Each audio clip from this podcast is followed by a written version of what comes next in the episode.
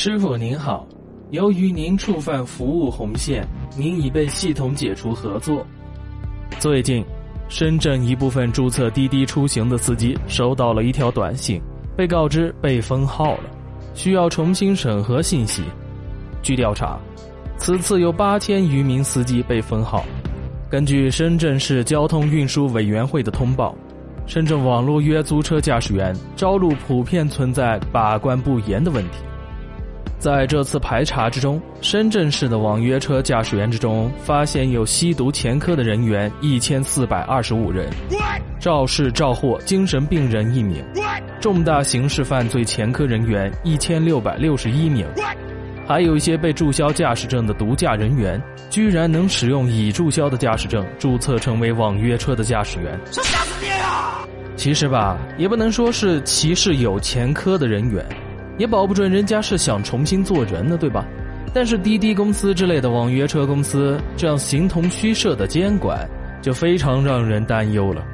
最近还不到两个月，就爆出了很多网约车司机的案件。四月八号。南方日报报道，广州市一法院对涉案专车司机冯某某作出判决，以强奸罪判决冯某某有期徒刑三年三个月。根据判决书的情况，他在凌晨通过滴滴打车接到 A 小姐，行驶途中，他将车辆行驶至偏僻路段，随后采用暴力和胁迫等手段对坐在后座的被害人实施强奸。四月三十号，海口网报道。海口四名高中女生在使用滴滴出行软件坐快车的时候，该名快车司机竟然在驾驶的时候打飞机。五月二号，深圳宝安区一小学的女教师钟某坐滴滴顺风车返校，司机接到他之后，将车辆开至偏僻路段，持刀胁迫他交出身上的财物，之后将他杀害。五月四号，广州日报报道。滴滴车司机陈某某因为涉嫌故意伤害罪被起诉。陈某某因为加价载客与乘客发生纠纷，持钢管殴打乘客，导致乘客的肩部、手掌等部位骨折。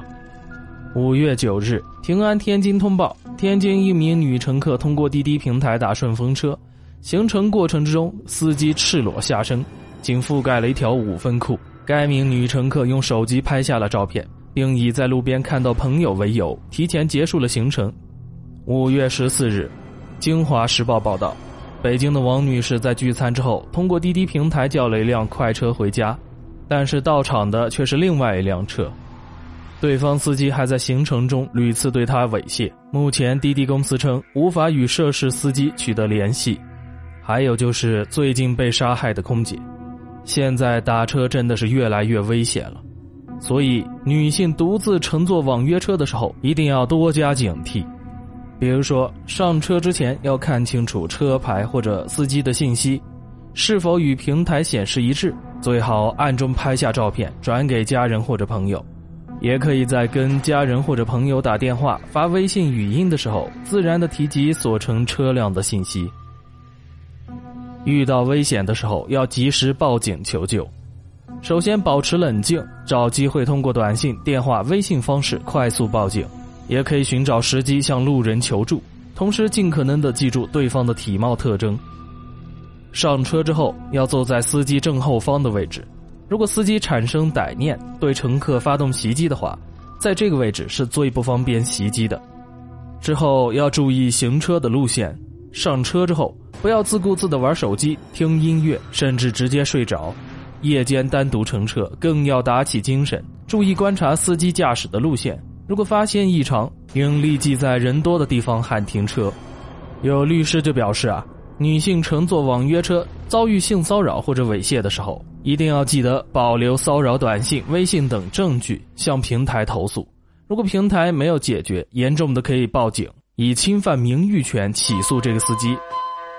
唉，现在看下来啊，坐个车都要小心提防了。某些网约车的司机真的是太坏了。比如说这个，我是一名顺风车的司机，我在网约车的好几个平台都注册了账号。我非常喜欢网约车这些平台，真的喜欢，不是因为可以挣到钱，而是因为有趣。我家前几年被拆了，补偿了一大笔钱。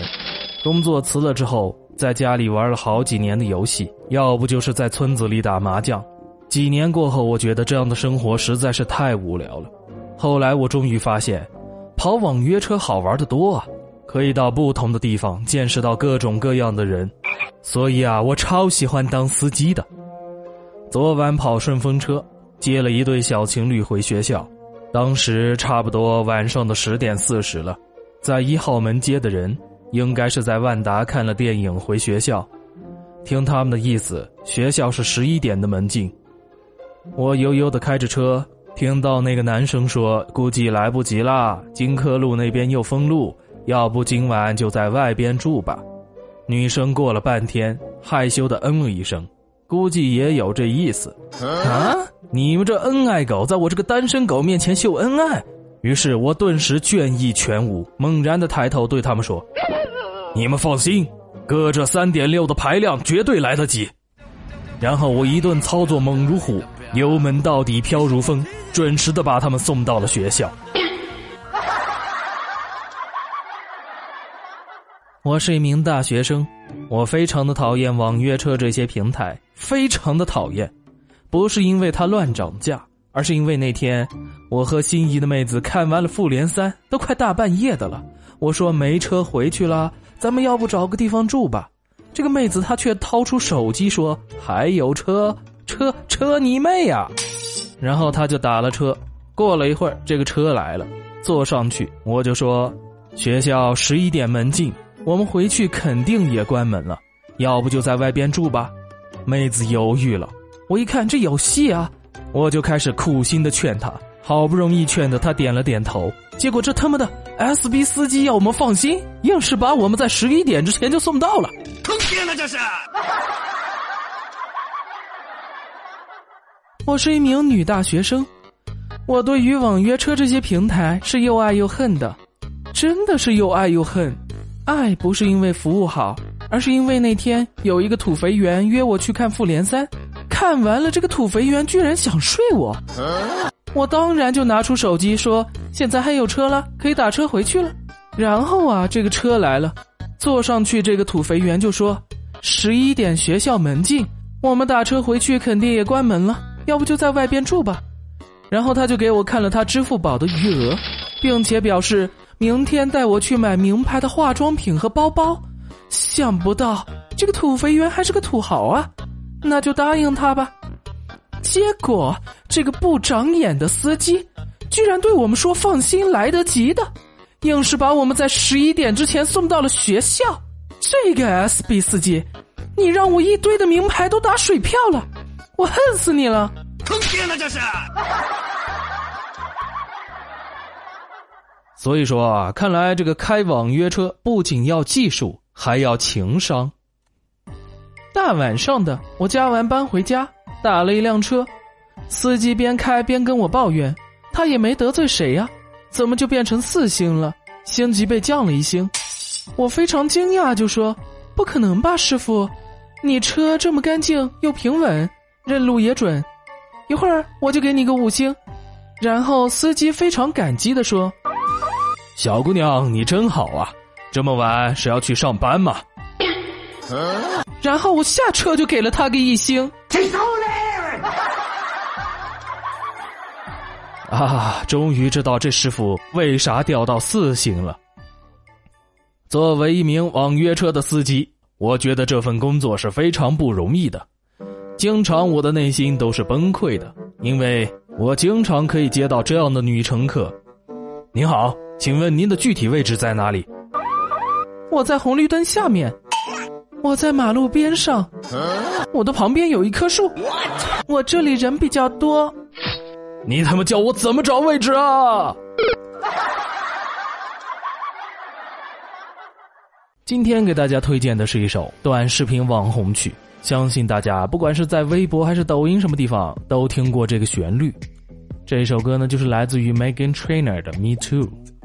这个九三年的妹子虽然看起来很胖，不过做出的音乐还是非常的好听的。她的另外一首歌《All About the Bass》也是火了好几年。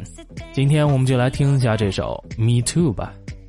今天的节目到这儿就结束了，希望大家在周一能有个好精神，不要忘记支持一下木子，订阅、点赞和评论一下吧。